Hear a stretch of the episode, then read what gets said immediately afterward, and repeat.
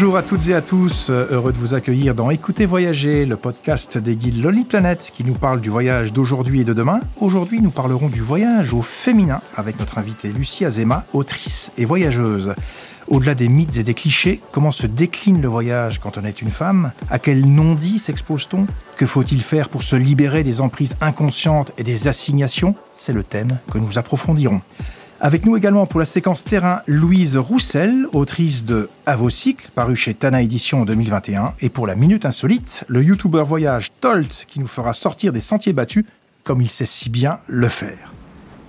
Le voyage au féminin, c'est l'angle mort du féminisme. Longtemps, la littérature de voyage et les récits d'aventure ont été nourris par des écrivains dont le regard strictement masculin traduisait une vision forcément réductrice ou du moins partielle de la réalité du voyage. D'un côté, la figure d'Ulysse qui parcourt le monde, de l'autre, la figure de Pénélope, la sédentaire condamnée à l'attente, qui tisse et détisse son ouvrage pendant que son héros de mari vit des expériences toutes plus extraordinaires et valorisantes les unes que les autres. Une asymétrie totale, donc, qui n'a pas disparu, loin s'en faut les mythes et les clichés qui entourent l'univers du voyage ont la vie dure, décidément. Le temps est venu, peut-être, de déconstruire ces représentations virilistes qui cantonnent la femme dans un rôle très passif dans la démarche du voyage. C'est ce que nous allons voir avec notre invitée, Lucie Azema. Lucie, bonjour. Bonjour. Lucie, vous avez un profil euh, atypique. Vous avez parcouru en tant que baroudeuse l'Inde, la Turquie, les Émirats arabes unis et vous avez vécu deux ans et demi en Iran. Vous avez décortiqué la littérature de voyage que vous avez trouvée bien trop patriarcale et masculine. Et à 31 ans, vous venez de sortir votre premier livre, Les femmes aussi sont du voyage, l'émancipation par le départ, paru chez Flammarion, pour témoigner de vos expériences et faire part de votre réflexion sur le voyage vécu en tant que femme. Alors Lucie, la première question que je voudrais vous poser avant d'entrer dans le vif du sujet, c'est pourquoi voyagez-vous? C'est une question euh, extrêmement complexe qu'on pose beaucoup aux gens qui voyagent. Je pense que c'est tout simplement ce que d'ailleurs j'essaye de dérouler dans le livre, c'est ce sentiment en fait de plus appartenir à des lieux et de me retrouver seule et de, de rebattre les cartes de l'existence, d'être confrontée à des choses qui me bousculent.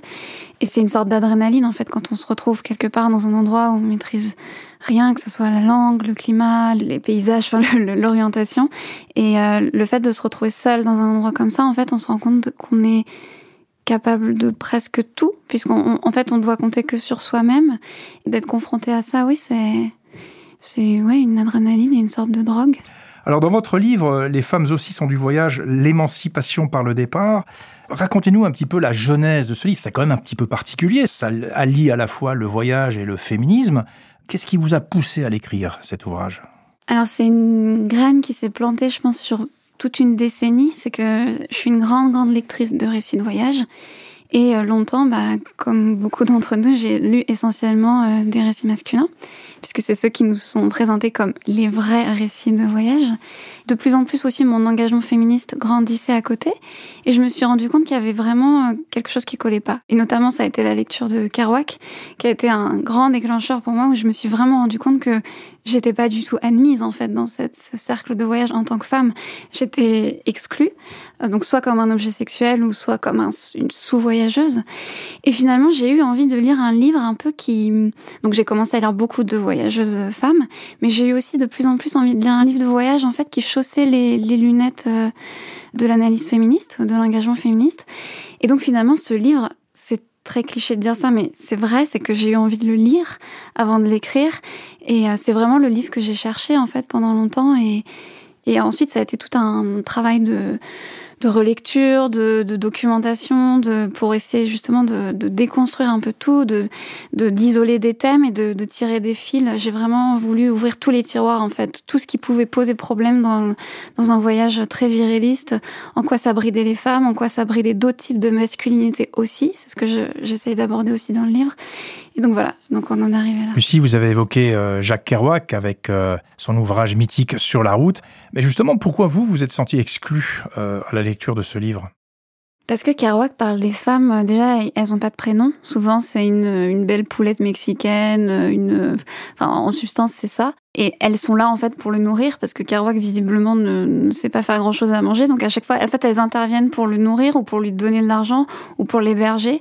Et il en parle d'une façon euh, tellement méprisante. Et fonctionnelle, quasiment. Hein. Oui, complètement. C'est un, ce sont des objets sexuels. D'ailleurs, il est obsédé, en fait, par le fait de trouver des femmes. Il a aussi un côté très homophobe. Et, euh, et c'est en fait, on a l'impression qu'il est là, qu'il écrit pour prouver qu'il est ni, euh, ni, ni homosexuel ni impuissant quoi. Et c'est moi j'ai trouvé ça vraiment gênant et c'est, je me suis même demandé à tel point comment est-ce que il peut être autant euh, plébiscité en fait. Cultifié presque. Hein. Voilà, et je, presque j'en viens à me dire que je pense que beaucoup de gens ne l'ont pas lu, que c'est devenu un peu le, livre mythique. On se pose plus trop de questions dessus. Et Kerouac a le droit d'avoir écrit ce qu'il a écrit, mais je comprends juste pas la place qu'il a en fait dans le voyage comparé à même chez les hommes des gens comme London qui là on a on a une, vraie personnalité une vraie vision du voyage une, vision de la vie extrêmement bouleversante ça n'a rien à voir avec Kerouac qui était je pense pour le dire très clairement, je pense que c'était un petit merde, quoi, vraiment. Et je trouve pas d'intérêt là-dedans. en revanche, voyage et féminisme, c'est quand même très récent comme problématique. C'est l'angle mort du féminisme, le voyage. Finalement, vu que les femmes sont des êtres qui sont enfermés depuis des siècles, que ce soit euh, dans l'espace du foyer ou dans des couvents ou dans des asiles psychiatriques quand elles étaient considérées comme trop libres, avec tout ce que ça sous-entend, une femme libre dans une société patriarcale. Et donc, finalement, le voyage, c'est vraiment littéralement, c'est sortir de ça, c'est faire exploser les murs, c'est prendre sa liberté de mouvement. Pour moi, le, voyage, je pense que c'est et l'aventure au sens général est un domaine essentiel au féminisme. Et c'est vrai que c'est complètement euh, sous-exploré et c'est c'est aussi par là que j'ai voulu rentrer pour montrer qu'il y avait un sujet euh, dont il faut s'emparer parce que maintenant et c'est il y a un vaste mouvement un peu de déconstruire plein d'aspects de la société et moi je me disais mais moi en fait mon domaine d'amour, il n'est est pas encore déconstruit. Même les voyageuses, même les grandes voyageuses, à part Alexandra Davinel, il n'y en avait pas beaucoup qui avaient un engagement féministe très marqué, en fait. Souvent, juste elles partaient euh, comme une fuite, sans déconstruire. elles avaient aussi raison, il faut, elles avaient juste envie de voyager. Je pense que c'est important aussi de, voilà, d'essayer de déconstruire à ce niveau-là. Alors Lucie, parmi les aventurières, alors elle n'est pas écrivaine, mais c'est une aventurière qui a osé casser les codes et briser les assignations. Il y a Louise Roussel, autrice de Avocycle, le guide du vélo au féminin, paru chez Tana Édition en mai 2021. Pour Louise, l'avenir du vélo sera forcément féminin. Elle est partie le 8 mai dernier pour un tour de France en vélo cargo à la rencontre de femmes à vélo. Elle a accepté de descendre brièvement de son vélo pour nous témoigner de son expérience. C'est notre séquence terrain.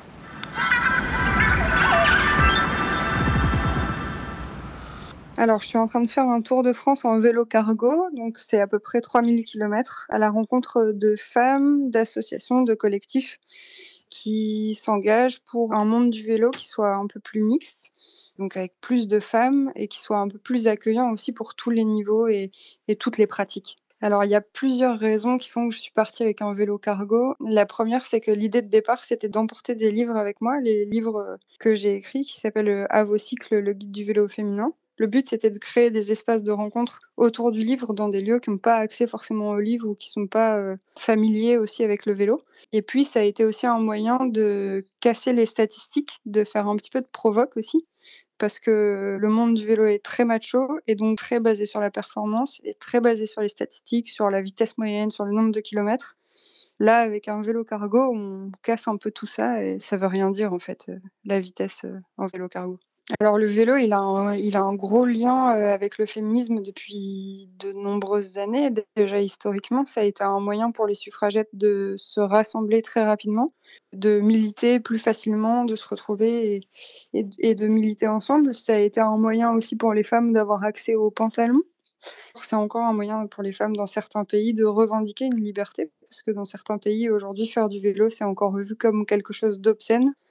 Donc ouais, c'est un, un, outil qui est très émancipateur, qui euh, permet à toutes les personnes qui, qui le pratiquent, le vélo, qui permet de se sentir libre, de s'évader, de se réapproprier l'espace public, de se réapproprier sa mobilité. Et c'est hyper important euh, aujourd'hui pour les femmes. Alors sur le vélo, en général, il y a encore énormément de travail pour, pour mettre plus de femmes au vélo, que ce soit euh, sur le voyage ou sur la performance ou sur la mobilité.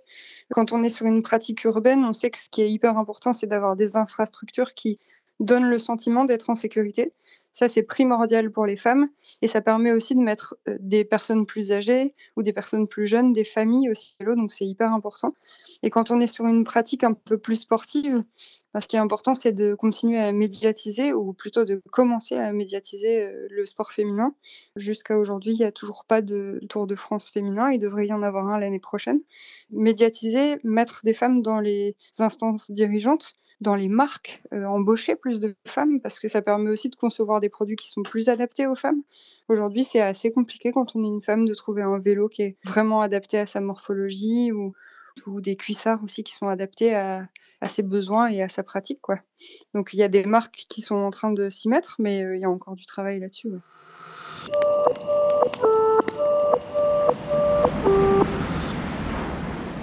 Lucie, l'émancipation par le vélo, c'est quelque chose qui, qui vous inspirait ça dans vos prochains voyages?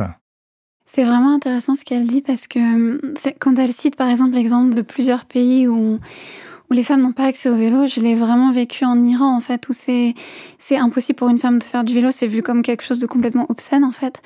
Et euh, par exemple, j'ai une histoire très concrète, c'est que quand à Téhéran en fait, ils ont créé très récemment l'équivalent de nos Vélib.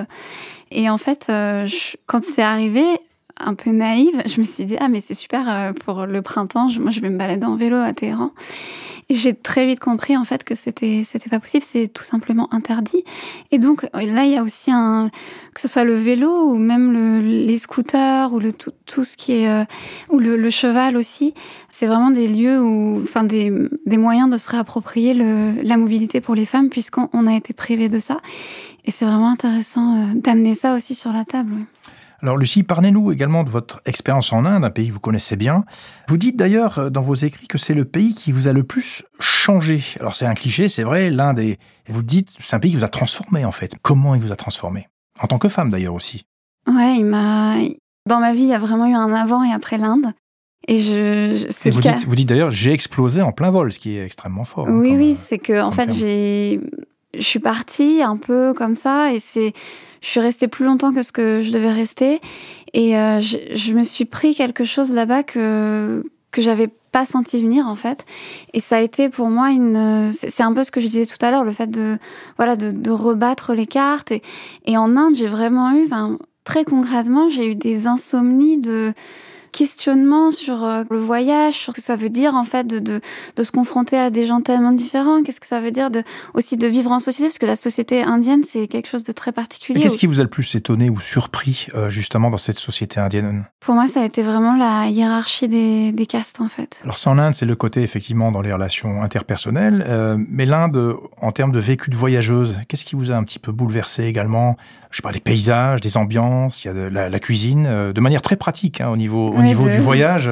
Alors, les, les points positifs dans ces cas-là. Les points positifs, allez, on y va. Euh, je, je, suis très attachée à la. D'ailleurs, l'Iran, c'est pareil, mais c'est à la longueur de l'histoire des, des, civilisations. Et l'Inde, c'est absolument fabuleux pour ça, l'Iran aussi. J'aime vraiment de, essayer de comprendre une société sous l'angle de comment ça s'inscrit dans une histoire euh, multiséculaire. Et euh, donc, il y a évidemment la nourriture et les. Et voilà, l'Inde, c'est c'est un pays que je peux pas dire que j'adore, mais c'est un pays qui qui sera toujours en moi, enfin qui au sens où c'est un pays auquel je pense très souvent. C'est il faut aller en Inde, je pense si on peut, il faut y aller. C'est très particulier. Alors Lucie, vous connaissez très bien l'Inde, mais je l'ai dit également en préambule de ce podcast, vous connaissez extrêmement bien l'Iran, puisque vous y avez vécu deux ans et demi. Alors moi, j'ai pas du tout la prétention de vous apprendre quoi que ce soit sur ce pays, mais j'ai juste envie de vous parler d'un petit coin de paradis. En Iran, dans le golfe Persique, il s'agit de l'île de Keshm, dans le golfe Persique justement, et c'est ma destination coup de cœur.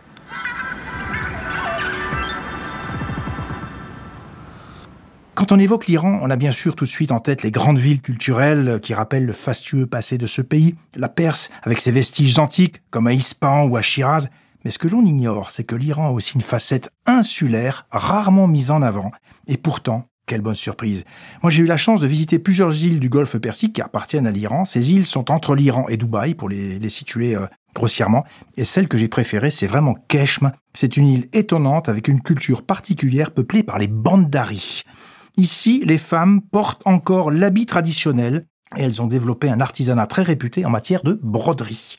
Vous voyez, Lucie, on n'échappe pas au cliché de Pénélope, décidément. Et ces femmes bandari, ben, elles portent des masques de couleurs très vives sur le visage. C'est à la fois un symbole religieux et culturel qu'on ne retrouve nulle part ailleurs. C'est impressionnant car c'est presque des masques de carnaval comme à Venise. Alors, un autre élément culturel distinctif que j'ai adoré sur l'île de Keshme, on y construit des bateaux traditionnels en bois. Il y a toute une petite industrie qui s'est développée autour de cette activité et on peut d'ailleurs visiter les chantiers navals, ce que j'ai fait. Keshme, c'est aussi des paysages extraordinaires, à la fois désertiques et lunaires à l'intérieur de l'île et beaucoup plus luxuriants sur la côte avec de superbes étendues de mangroves qu'on peut visiter avec des prestataires locaux. Des canyons, des grottes, des falaises sculptées par l'érosion, on se croirait dans un tableau du peintre Dali. Et il y a même d'ailleurs des plages pour le côté balnéaire.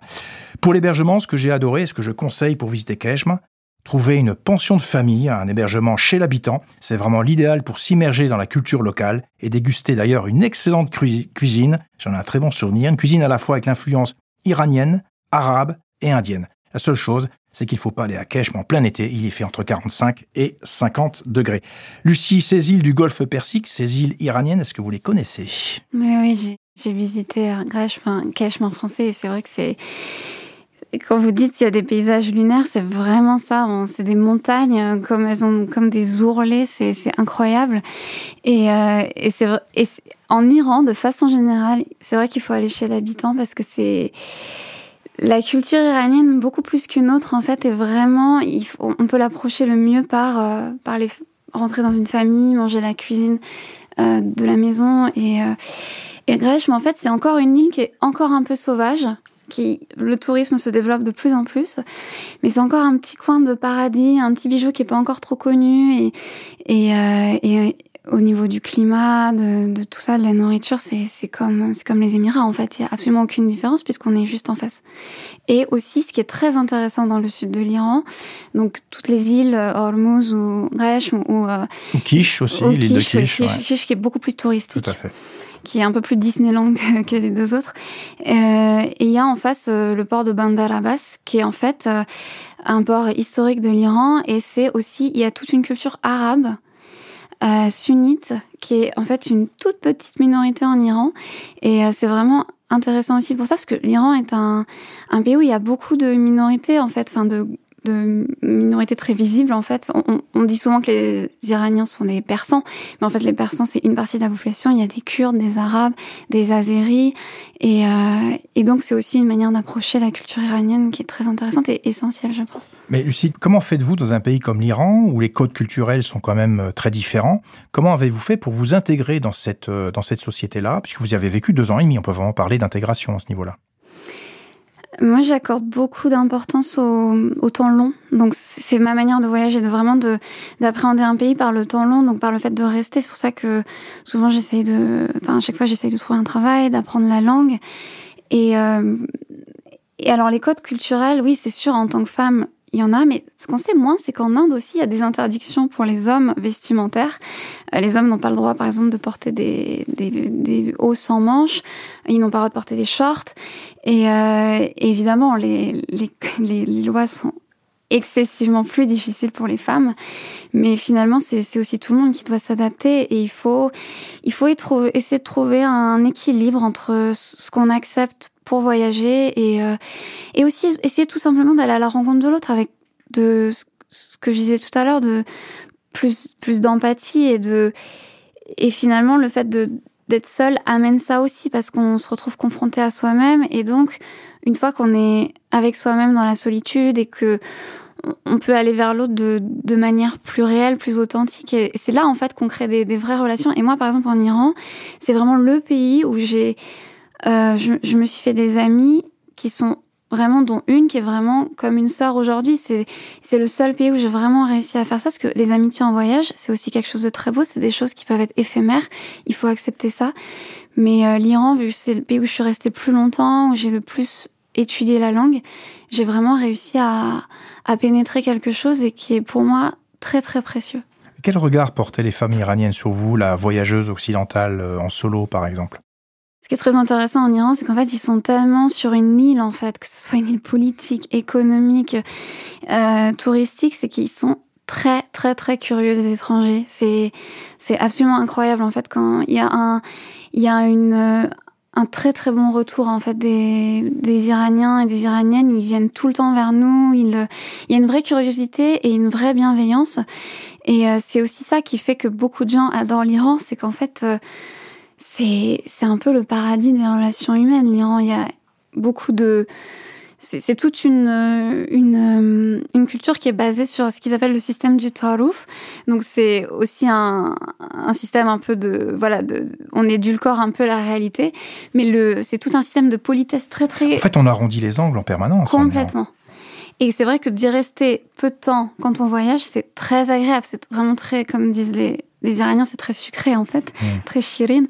Je suis pas objective quand je parle de l'Iran, mais c'est au point de vue purement des relations humaines pour moi, c'est le paradis sur Terre. C'est si un jour il y avait une autre politique, d'autres choses, ça serait pour moi le, paradis sur Terre. Lucie, vous évoquez l'Iran et le paradis des relations humaines, mais c'est presque un paradoxe parce que on n'imagine pas forcément ça de ce pays, que ce soit à la fois, vous êtes à la fois féministe et en même temps vous dites que c'est pas un pays qui est forcément très égalitaire sur la relation homme-femme. Comment on peut résoudre ce paradoxe-là, justement? Alors déjà, ce qui est intéressant, c'est que souvent, on pose cette question-là aux femmes qui sont, on leur dit souvent, mais c'est un pays qui est pas libre pour les femmes. Comment est-ce que tu peux voyager là-bas? Et ce qui est vraiment intéressant et parfois un peu agaçant, c'est qu'en fait, mes, mes collègues masculins, on leur pose pas cette question. Comment est-ce que tu peux aller dans un pays comme l'Inde ou comme euh, voilà ou comme l'Iran où il y a une, une c'est des sociétés tellement patriarcales? Une fois que que j'ai dit ça, euh, il faut au maximum et c'est encore plus vrai pour un pays comme l'Iran, c'est qu'il faut au maximum essayer de de pas réduire en fait le, le pays à justement à, à, sa, à, sa, politique. Évidemment, en fait, ça infuse dans la vie de tous les jours.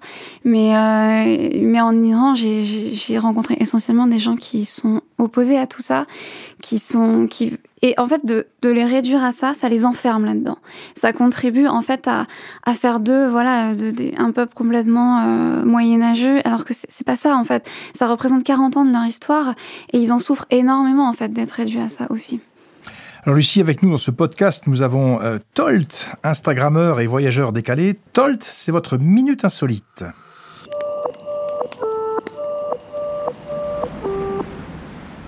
Ah, l'Iran. Votre discussion m'a rappelé de très bons souvenirs. Mais aujourd'hui, je vais vous parler d'un pays tout aussi fascinant, l'Australie, où une aventurière française a fait bouger les lignes, et rien de moins la législation australienne elle-même. En 2015, Aliénor Le Gouvello, cette jeune bretonne vivant en Australie, s'est lancé le défi de traverser le pays des kangourous sur plusieurs mois en longeant le fameux Bicentennial National Trail, réputé comme étant l'une des routes les plus rudes au monde.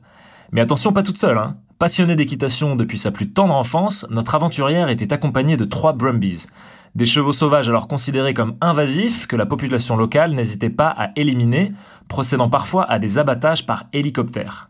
Après six mois à chercher les bons chevaux et à les apprivoiser, la jeune femme a pu démarrer son périple avec son chien Foxy et ses trois nouveaux compères.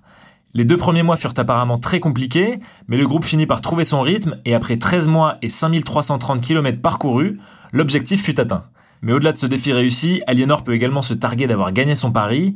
En 2019, l'État australien reconnaissait le cheval Brumby comme un héritage de la culture australienne, condamnant de fait les massacres de ses chevaux sauvages.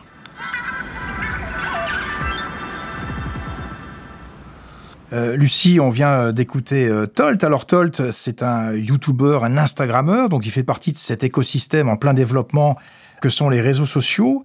Euh, justement, voyage, féminisme, réseaux sociaux, euh, il y a beaucoup de choses à dire quand même là-dessus. Oui, et notamment celui que je pointe un peu du doigt dans mon livre, c'est euh, Instagram, puisque c'est aussi le réseau social du voyage par excellence. Et je le mets en fait en perspective avec ce que normalement le voyage permet aux femmes. Euh, donc, dans une perspective féministe, en fait, le voyage, ça permet aussi de se débarrasser de la charge esthétique. il y a des voyageuses comme euh, Nenny Bly, par exemple, qui le montrent très bien. Le fait de, donc, Nenny Bly qui a fait le tour du monde en 72 jours, équipée de une seule robe. Et, euh, Mais c'est pas le cas des Instagrammeuses qui ont toute une panoplie qu'elles mettent en avant. Euh, voilà. En fait, on en fait, le voyage donc permet de un peu de se soustraire de ces injonctions à, à, à l'épilation, au maquillage.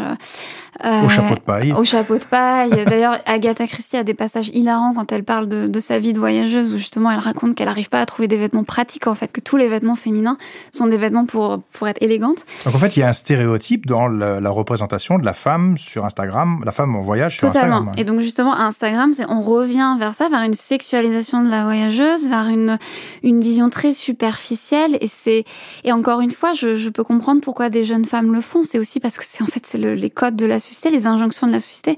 Mais je pense qu'il faut vraiment lutter contre ça. Pour moi, c'est extrêmement pénible de, de, de, voir ça parce que je me dis que c'est un vrai retour en arrière.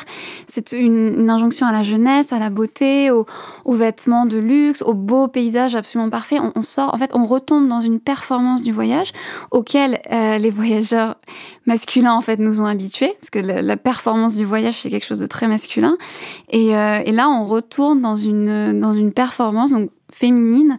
Et pour moi, c'est c'est vraiment pas souhaitable. C'est plutôt même dramatique, je pense. Très intéressant, Lucie, mais euh, il y a aussi une autre démarche dans laquelle, euh, une autre façon de percevoir le voyage qui est bien à vous. Vous parlez beaucoup dans vos écrits, dans l'esprit un petit peu de Virginia Woolf, des chambres euh, que vous avez euh, visitées lors de, des différents types d'hébergements, en fait, plus, plus les hébergements que les chambres. Vous parlez par exemple euh, la, la, fameuse chambre à soie, euh, c'est soit une auberge, une guest house, un ryokan japonais, une yourte kirghize, un bungalow dans la jungle, un caravansérail, un hôtel capsule, une cabine de bateau ou de train. Avec lequel de ces hébergements vous avez eu le plus d'empathie et de connexion? Je pense que le type d'hébergement que j'aime le plus, et j'en parle un peu dans mon livre, et souvent ça surprend, mais j'aime les espaces clos, mais vraiment clos, en fait, sans fenêtre. Par exemple, j'ai j'adore les hôtels capsules en Asie. Je trouve ça absolument... J'ai l'impression comme un pour le dire très trivialement, j'ai l'impression d'un câlin sur moi en fait. On, on, peut toucher les deux murs euh, en même temps. Enfin c'est et on est on est coupé du monde, on se recharge et c'est et c'est c'est une manière euh, voilà de d'après de sortir avec plus de force et aussi parce que je je suis en fait c'est pareil, je suis une, une voyageuse introvertie en fait. Souvent, on a l'impression que c'est antinomique, mais justement toutes ces toutes ces chambres un peu particulières où ça me permet en tant que, personne introvertie de me retrouver avec moi-même et ensuite de donner le, maximum dans, dans, mes relations humaines. Aussi, ce qui m'intéresse dans l'idée des chambres à soi de Virginia Woolf, c'est que, pour revenir à l'aspect féministe, en fait, c'est que le fait que les femmes aient été enfermées et sont toujours plus ou moins euh, dans enfin ramenées à l'espace du foyer, ça veut pas dire qu'elles ont une intimité dans cet espace. Parce qu'il faut, il y a toujours des, des enfants dont il faut s'occuper, euh, il faut s'occuper des autres. Alors que la chambre à soi de Virginia, Virginia Woolf, c'est d'ailleurs qui a été retraduit par un lieu à soi euh, en français, et c'est on est, on peut s'atteindre soi-même, on est plus libre, on est, c'est l'oisiveté en fait, et c'est là qu'on atteint la liberté, et c'est, c'est complètement différent que d'être tout simplement chez soi dans une maison. Euh... Lucie, on le voit bien, vous avez une grande expérience du voyage en tant que femme solo euh, à l'étranger, dans des pays parfois euh, très différents culturellement. Quels sont les conseils que vous donneriez à toutes celles qui nous écoutent et qui voudraient justement se lancer dans cette aventure du voyage en solo? Alors, c'est un peu l'idée que de, mon, de l'exergue de mon livre, en fait, c'est de, de, dire que quand on se pose des questions, on a envie de voyager, on a un doute, on a, on a des peurs. Et en fait, euh, il y a des doutes qui sont légitimes, mais il faut se dire, est-ce que si un homme qui était dans ma situation, euh, avec les problèmes qui sont les miens, les difficultés qui sont les miennes, est-ce qu'il hésiterait toujours? Si la réponse est non, je pense qu'il faut y aller.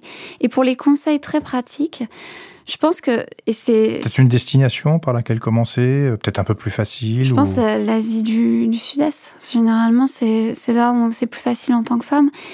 Mais encore une fois, je je comprends. Pour c'est une question qu'on me pose souvent et je, je comprends vraiment qu'on me la pose.